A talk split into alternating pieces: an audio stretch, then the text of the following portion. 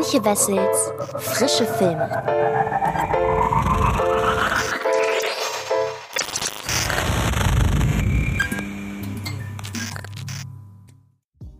Hallo liebe Freds und herzlich willkommen zu einer neuen Folge des Frische Filme Podcasts. Und bevor ich euch verrate, um welche Filme es heute geht, wenn ihr es nicht sowieso schon in der Folgenbeschreibung gelesen habt, eine kurze Anmerkung. Denn diese Woche erscheint als größter Kinostart oder meist erwarteter Kinostart vermutlich Ghostbusters Legacy. Ich muss immer überlegen, welches der deutsche und welches der Originaltitel ist. Diesen Film habe ich sehr, sehr ausführlich in einer äh, Review besprochen auf dem Fred Carpet Kanal in meiner Reihe Frische Filme. Und äh, deshalb verweise ich euch darauf. Da könnt ihr eine halbe Stunde lang zuhören, was ich denn zum neuen Ghostbusters Abenteuer zu sagen habe. Außerdem starten diese Woche noch Mein Sohn unter anderem und First Cow. Und die habe ich wiederum letzte Woche besprochen, weil diese Woche generell sehr, sehr voll ist, was Neustarts angeht. Und äh, ja, deshalb sei an dieser Stelle darauf verwiesen, bevor ich euch nun zwei weitere Releases vorstelle. Und das ist oder der erste davon ist ein Junge namens Weihnacht. Und äh, es lässt sich schon erahnen, so langsam fangen die Weihnachtsfilme oder fängt die Weihnachtsfilmsaison im Kino an. So viel kann ich vorwegnehmen. Ich glaube, ein Junge namens Weihnacht ist wirklich ein schöner Einstieg in die Festtagsfilmzeit, nennen wir es mal so. Und ähm, ja, ich denke, wir fangen einfach an und wer nicht mit der Geschichte vertraut ist, das Ganze basiert auf einem Roman aus dem Jahr 2015, dem erkläre ich nun ein wenig was zur Story und ihr kennt das Prozedere äh, anschließend geht es an die Kritik. Viel Spaß! Kaum zu glauben aber wahr. Der Weihnachtsmann war nicht immer ein dickbäuchiger, graubärtiger Mann. Auch er war mal ein kleiner Junge, mit großen Träumen. Der elfjährige Nicholas, gespielt von Henry Lawful, wächst in bescheidenen Verhältnissen in einer kleinen Holzhütte mitten in Finnland auf. Als sein Vater Joel, gespielt von Mikkel Hüßmann, aufbricht, um das sagenhafte Dorf Wichtelgrund zu finden, übernimmt die unwirsche Tante Carlotta, gespielt von Kristen Wick, die Betreuung des Jungen. Doch die Sehnsucht nach seinem Vater ist so groß, dass sich Nicholas auf den Weg in den hohen Norden macht, um ihn zu suchen. Eine abenteuerliche Reise, umgeben von jeder Menge Schnee, beginnt. Begleitet von seinem besten Freund der Maus Mika, trifft Nicholas nicht nur auf eine mysteriöse Elfe, einen aufgebrachten Troll und richtige Wichtel, sondern auch auf ein fliegendes Rentier. Seine fantastischen Erlebnisse lassen in ihm einen Gedanken reifen. Was wäre, wenn er die Welt zu einem besseren Ort machen würde? Es ist eine gefährliche Reise nach Wichtelgrund. Unter dem Mond hindurch, an den schlafenden Riesen vorbei, den spitzen Berg hinauf. Wir werden hinkommen, das weiß ich genau. Nikolas! Festhalten, Mika!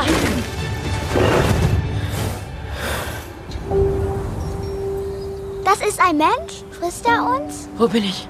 Hier ist nichts. Um etwas sehen zu können, musst du daran glauben. Wirklich daran glauben. Wichtelgrund! Wir haben es gefunden.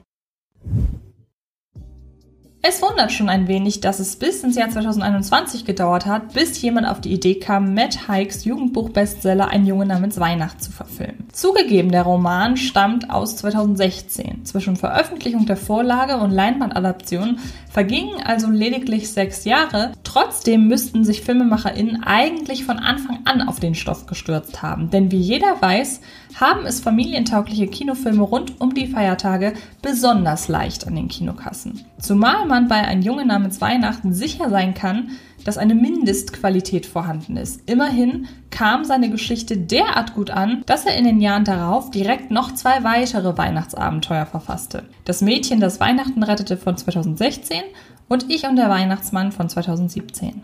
Gar nicht so selbstverständlich wie die Tatsache, dass die Verfilmung von Ein Junge namens Weihnacht bei der Vorlage mindestens durchschnittlich werden würde, erschien da die Verpflichtung des Regisseurs. Die einzige Berührung mit kindgerechter Unterhaltung war 2006 der Animationsfilm Monster House, bei dem man durchaus in Frage stellen konnte, inwiefern das Gruselmärchen denn wirklich dafür geeignet ist, jungen Heranwachsenden einen entspannten Kinoabend zu bescheren. Anschließend folgten für Jill Keenan das Fantasy-Abenteuer City of Amber, das unterschätzte Poltergeist Remake sowie eine Episode für die Horrorserie Scream.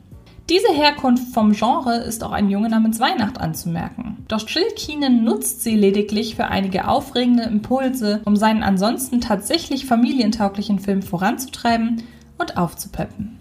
Der Trailer von Ein Junge namens Weihnacht wirbt damit, dass Weihnachtsmärchen sei von den Machern von Paddington. Tatsächlich finden sich lediglich vor der Kamera einige bekannte Gesichter aus den liebevollen Bärenfilmen wieder und das Produktionsstudio ist dasselbe. Man könnte also einmal mehr von PR-wirksamer Irreführung sprechen, trotzdem lässt es sich dem Endergebnis nicht wirklich übel nehmen, dass hier eine solche Parallele gezogen wird. Tonalität und Inszenierung erinnern in ihrer Zielstrebigkeit auf ein allumfassendes und doch nur wenig konstruiertes Happy End tatsächlich an Paddington, wenngleich der Abenteuerpart in Ein Junge namens Weihnacht wesentlich größer und aufregender ausfällt. Das ist allerdings auch der Story geschuldet. Spielen die Paddington-Filme in einem sehr kleinen familiären Kosmos, sind schon die geografischen Dimensionen von Jill Keenans Abenteuer größer. Schließlich geht es in Ein Junge namens Weihnacht um einen Jungen und seine sprechende Maus, die sich auf einen beschwerlichen Weg machen, an dessen Ende die Entdeckung des Weihnachtsfests steht. Der Weg durch die schneeverschneite Landschaft, einschließlich einiger aufregender Begegnungen, aber auch einer besonders emotionalen Station, gestaltet sich fast schon wie die gestutzte Variation eines Roadmovies. Das Tempo ist hoch und auf der Leinwand passiert in nahezu jeder Szene irgendwas für die Handlung Relevantes. Da Keenan, der gemeinsam mit Ole Parker auch das Drehbuch selbst verfasste, den kennt man unter anderem für seine Arbeit an Mamma Mia und Mamma Mia 2, zudem zwischen den Ereignissen in der Gegenwart und Schilderungen vergangener Vorkommnisse spricht, könnte es ganz jungen ZuschauerInnen ein wenig schwer fallen, der Story im Detail zu folgen. Dieser Umstand gestaltet sich allerdings nicht allzu dramatisch. Ein Junge namens Weihnacht besitzt neben einer insgesamt leicht zu folgenden Motivation der Hauptfigur, ein aus ärmlichen Verhältnissen stammender Junge möchte wieder Fröhlichkeit und Warmherzigkeit in sein Dorf bringen und im besten Fall auch noch die dafür vom König winkende Belohnung einsacken, auch genügend Oberflächenreize, um für staunende Kinder und Familienaugen zu sorgen. Die unendlichen Weiten der schneebedeckten Landschaften dürften vor allem erwachsene Filmgourmets verzaubern. Für die Kleinen hat ein Junge namens Weihnacht diverse temporeiche Action-Szenen und vielbeinige Sidekicks zu bieten. Während es den Kreativen tatsächlich gelungen ist, ein sich glaubhaft in der Realfilmszenerie bewegendes Rentier zu animieren, ich erinnere da beispielsweise an Ring 2 oder A Cure for Wellness, die gezeigt haben, bei hirschähnlichen Tieren scheinen CGI-Animatoren noch ordentlich Schwierigkeiten zu haben, zieht vor allem die sprechende Maus Mika sämtliche Sympathien auf ihre Seite und sorgt vor allem dafür, dass allzu aufregende Szenen schnell wieder abkühlen – etwa durch einen kecken Spruch des niedlichen Vierbeiners, der im Original von Stephen Merchant und im Deutschen von Comedian Sascha Grammel gesprochen wird. Jetzt mal ganz ehrlich, Kleiner, ich hätte nie gedacht, dass wir das schaffen. Was ist das? Wir feiern hier das Weihnachtsfest. Ich bin im Zuckerparadies.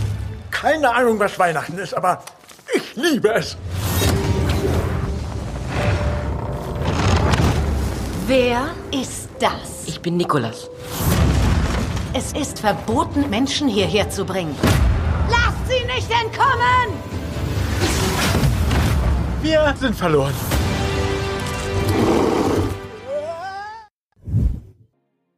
Allzu große Schwachpunkte lassen sich ein Junge namens Weihnacht nicht zusprechen. Ein wenig irritierend wirkt allerdings die Auswahl der Schwerpunkte, die einen nicht unerheblichen Einfluss auf die Tonalität des Films haben. Während der Abenteuerpart die längste Zeit in Anspruch nimmt, stellt sich das für Weihnachtsfilme typische Gefühl der Warmherzigkeit erst mit der Ankunft in dem Dorf Wichtelgrund ein. Und selbst hier dauert es eine ganze Weile, in der Jill Keenan vom Abenteuermodus in den Wir bekommen angesichts der Magie leuchtende Augenmodus schaltet. Zusätzlich ins Ruckeln kommt ein Junge namens Weihnacht aufgrund einer Bösewichtfigur, gespielt von Paddington und Shape of Water Star Sally Hawkins, die es für die Geschichte so eigentlich gar nicht gebraucht hätte und den Film, der ansonsten stark von Übertreibungen und recht comichaften Nebenfiguren lebt, in eine überraschend düstere Richtung zieht. So ganz kann Keenan seine Ursprünge wohl einfach nicht ablegen. Dafür überzeugt Sally Hawkins in ihrer Rolle genauso wie alle anderen Darstellerinnen und Darsteller. Angeführt von dem selbstbewussten Newcomer Henry Lawful, ein Junge namens Weihnacht ist sein erster Kinofilm und abgeschlossen von Kristen Wiig, die als Nicholas karikatureske böse Tante richtig aufdrehen darf und den guten Kern ihrer Figur lange, lange versteckt hält, bis sie diesen im Finale mit einer winzigen mimischen Regung doch noch offenbart. Das genaue Budget von Ein Junge namens Weihnacht ist zum jetzigen Zeitpunkt noch nicht bekannt. Trotzdem ist auch aufgrund der Co-Produktion mit dem Streamingdienst Netflix davon auszugehen, dass die Produktion nicht wenig Geld verschlungen haben dürfte. Vor allem das makellose Setdesign von Wichtelgrund und die zeitweise arg opulente Bildsprache offenbaren den Film als wahrlich groß gedachtes Kino, mit dem selbst die bereits viel zitierten Paddington-Filme nicht mithalten können. Doch egal, wie viele Millionen das Studio tatsächlich in die Hand genommen hat, so bleibt doch am Ende festzuhalten, Weihnachtsstimmung kann man nicht kaufen. Für die sorgt der Film letztlich ganz allein. Kommen wir also zum Fazit. Ein Junge namens Weihnacht ist insgesamt mehr winterliches Abenteuer als klassischer Weihnachtsfilm, besticht neben seiner sehr hochwertigen Inszenierung und den namhaften DarstellerInnen aber vor allem damit, dass er letztlich eben doch eben jenes wohliges Gefühl erzeugt, das man sich von einem Weihnachtsmärchen erhofft. Auch wenn Regisseur Jill Keenan seine Genrewurzeln nie ganz ablegen kann. Und wenn ihr Bock habt, euch endlich in Weihnachtsstimmung, oder was heißt endlich, euch erstmal so ein wenig in Weihnachtsstimmung zu bringen, dann könnt ihr ab dem 18. November 2021 ein Junge namens Weihnacht in den deutschen Kinos sehen. Und dabei wünsche ich euch ganz viel Spaß oder auch mit jeglichen anderen Weihnachtsfilmen, die dieses Jahr erscheinen. Und es gibt dazu übrigens auch ein Ranking, das ist schon etwas älter. Das findet ihr auf dem YouTube-Kanal von Fred Carpet in meiner frische Filmereihe. Also schaut doch da gerne nochmal nach. Das dürftet ihr finden, wenn ihr Fred Carpet und Weihnachten eingibt bei YouTube. Damit wären wir mit der ersten Kritik durch und kommen nun zur zweiten. Ich habe mich hier nämlich für die Besprechung von Eiffel in Love erschienen. Das ist äh, entschieden. Das ist ein Film, von dem viele von euch vielleicht noch gar nicht gehört haben dürften. Das ging mir auch lange Zeit so, bis mir dann bewusst wurde, oh, da wird ja doch etwas größer vermarktet. Also habe ich mich als zweiten Film in diesem Podcast dafür entschieden. Und damit ihr schnell Bescheid wisst, worum es denn in dem Film geht, kommt hier wie immer die Plot-Zusammenfassung. Die Pariser Weltausstellung 1889 wirft ihre Schatten voraus. Die französische Regierung hat große Pläne. Sie möchte aus diesem Anlass das welthöchste Bauwerk errichten lassen. Ihr favorisierter Kandidat für den Entwurf dieses Rekordprojekts ist der gefeierte Ingenieur Gustave Eiffel. Der Pragmatiker möchte aber die Metro designen. Aber der Druck seines Umfelds und ein Wiedersehen mit seiner verloren geglaubten Jugendliebe Adrienne Bourges bewegen Eiffel zum Umdenken. Sie haben Ideen zum Thema des Wettbewerbs? Man muss das freier betrachten. Sehr viel gewagter. Ein Turm. 300 Meter. Vollständig aus Metall. Eine Kampfansage an die Schwerkraft. An die Elemente. Dieser Turm, Monsieur, steht für die Stadt Paris, ihre Strahlkraft, ihren Platz in der Welt.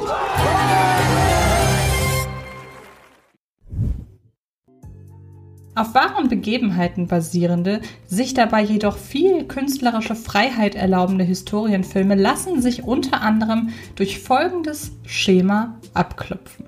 Wenn während der fiktionalisierten, dramatisierten Geschichte die nur durch das von den Filmschaffenden geformte Storytelling und das Schauspiel vermittelten Emotionen packen, dann ist alles im Lot. Wenn aber nicht dieses Element glänzt, sondern es die im Laufe des Films immer wieder eingestreuten nackten Fakten sind, die das Interesse an ihm aufrechterhalten, dann ist die strenge Frage berechtigt, wieso schaue ich mir einen Spielfilm über dieses Thema an und nicht etwa eine Dokumentation? Zumindest mir ist genau dies während der Pressevorführung von Eiffel in Love widerfahren. Die französische Produktion konzentriert sich auf das kaum bekannte, für die große Leinwand dramatisierte und aufgebauschte Liebesleben des Ingenieurs Gustave Eiffel, ganz konkret auf eine Jugendliebe, die für ihn während der Planungs- und Bauphase des Pariser Wahrzeichens unerwarteterweise wieder eine Rolle spielte. Während dieser Kostümfilmromanze und sämtlicher Schwärmerei sowie zwischenmenschlicher Dramatik, die sie mitbringt, drängt allerdings sporadisch das Thema Planung und Bau des Eiffelturms auf. Und je direkter und faktischer dieses Thema angepackt wird, desto größer wurde das Interesse am Film. Denn wie Drehbuchautorin Caroline Bongrand und die für ihr für die Dialogbearbeitung verantwortlichen Thomas Bidguin, Martine Bourboulon, Nathalie Carter und Martine Brossolet, ich hoffe sehr, ich habe alle richtig ausgesprochen, das Hintergrundwissen über das weltberühmte Meisterstück der Ingenieurskunst vermitteln, sprüht vor Begeisterung sowie Ehrfurcht vor dem geleisteten Können. Und es blitzt auch nerdiger Stolz darüber auf, dass so viele Hindernisse, die sich diesem Projekt in den Weg stellen und die unternommenen Lösungsansätze weiterhin verbucht sind. Seien es Probleme hinsichtlich der Bodenbeschaffenheit, Finanzierungsärgernisse oder menschliche Ambitionen, die heutzutage selbstredend sein sollen, es aber bekanntlich viel zu lange nicht waren. So zum Beispiel der Grundsatz, niemand stirbt auf meiner Baustelle. Unvorstellbar heutzutage dass jemand so nicht denken könnte. Das mag kurzweilig sein, legt aber ein Grundproblem offen, das Eiffel in Love plagt. Es ist nun mal keine Dokumentation über den Bau des Eiffelturms, sodass diese Informationen lediglich sporadisch über den Film verteilt sind. Wenn man sich aber ausgehungert auf diese Wissensbröckchen stürzt, wird deutlich, wie wenig der eigentliche Schwerpunkt des Films, die Romanze, zündet. Das liegt unter anderem daran, dass zwischen Romain Dury und Emma McKay schlicht keine überzeugende Chemie entsteht. Und das, obwohl Regisseur Martin Bourboulon eine relativ haptische, leidenschaftliche Sexszene inszeniert.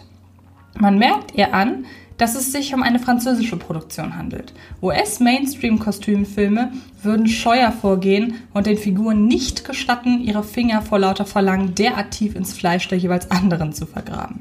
Aber selbst diese Szene fällt letztlich flach, was neben der fehlenden Leinwandchemie auch an der platten, pep missen lassenden Kameraarbeit liegen dürfte. Das Skript ist ebenfalls hinderlich. Ihm ist eine Faszination für Eiffel als Ingenieur anzumerken, sein Pragmatismus, seine anfängliche Bescheidenheit, er verweist regelmäßig auf den Beitrag anderer und seine dem zuwiderlaufende, schwer zu bändigende Ambition. Der Privatmensch Eiffel bleibt dagegen in Eiffel in Love ein Mysterium, das sich stets so verhält, wie es der Dramaturgie gefällt. Braucht es Spannung, ist er gerade destruktiv oder arrogant. Braucht es eine versöhnliche Atempause, ist er aus heiterem Himmel einsichtig, bescheiden und offenherzig. Was die filmische Version von Adrienne Bourges an ihm finden soll und weshalb er so versessen auf sie ist, lässt sich nicht greifen. Dadurch sind die ganzen kriegen sie sich oder kriegen sie sich nicht Fragen uninteressant und die daraus entstehenden Spannungen gesellschaftlicher Natur wie zwischenmenschlicher ist Adrienne Bourges doch offiziell mit einem wichtigen Geschäftspartner Eiffels zusammen plätschern vor sich her. Dann nutzt auch das staatliche Budget für Kostüme, detailreich ausgestattete Sets und recht nahtlose Integration von CGI-Hintergründen wenig. Der Skandal. Hast du an den Skandal gedacht? Was wir uns vornehmen, hat zuvor noch niemand versucht. Wir werden einen Traum bauen. Dieser Turm, Männer, ist der von Frankreich. Aber vor allem ist es eurer. Wir haben ihn gemeinsam begonnen und wir beenden ihn gemeinsam. Adrien!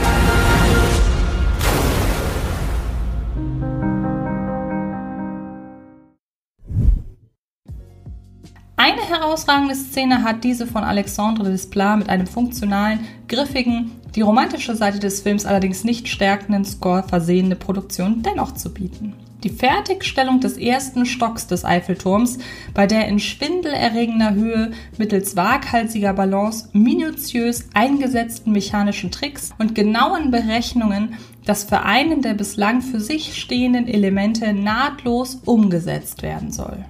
Beauboulon inszeniert auf einmal wie befreit. Die Kamera schwebt durch das Geschehen, praktische und digitale Effekte greifen sehr gut ineinander, um die immersive Illusion zu erzeugen, man würde diesem Moment wirklich beiwohnen. Und die innere Dramaturgie der Szene ist so ausgefeilt, sie könnte ein für sich stehender Kurzfilm sein. Schade, dass der Rest des Films damit nicht mithalten kann. Kommen wir zu einem Fazit. Eiffel in Love streut so manche packende Information über den Bau des Eiffelturms in eine blutleer, ohne sprühende Funken erzähltere, dramaturgisch aufgebauschte Romanze. Das ist zwar schade, aber trotzdem wünsche ich euch sehr viel Spaß im Kino, allen voran aufgrund dessen oder aufgrund der Qualitäten der Szene, die ich am Ende nochmal erwähnt habe. Und am 18. oder ab dem 18. November ist der Film in den deutschen Kinos zu, gehen, zu sehen. Und wie gesagt, der hat mehr Kopien als ich dachte. Daher ist er eben auch hier Thema. Oder ihr schaut einfach einen der anderen zahlreichen Filme, die diese Woche erscheinen. Ich habe ja schon zu Beginn dieses Podcasts darauf hingewiesen. Ghostbusters startet, First Cow startet. Äh, mein Sohn, den ich euch wärmstens ans Herz legen möchte, mit Anke Engelke in der Hauptrolle startet. Und eben diese beiden Filme des heutigen Podcasts. Daher, ihr habt freie Auswahl und ich wünsche euch ganz viel Spaß beim Aussuchen, was ihr denn schauen wollt. So, damit bin ich durch. Ich verweise an dieser Stelle noch einmal rasch auf unsere neue Ausgabe des Filmgedacht Podcasts. Da geht es diese Woche in einer kurzen Ausgabe über die Dokumentation Stories We Tell. Und ansonsten denkt dran, auf dem Fred Carpet YouTube-Kanal diese Woche erscheint meine Review zu, oder ist schon meine Review zu Ghostbusters Legacy in, äh, erschienen. Und ansonsten würde ich sagen, wir hören oder sehen uns in den nächsten Tagen garantiert irgendwo im Internet. Macht es gut und bis bald. Das war Antje Wessels Frische Film. Ein Podcast von Fred Carpet.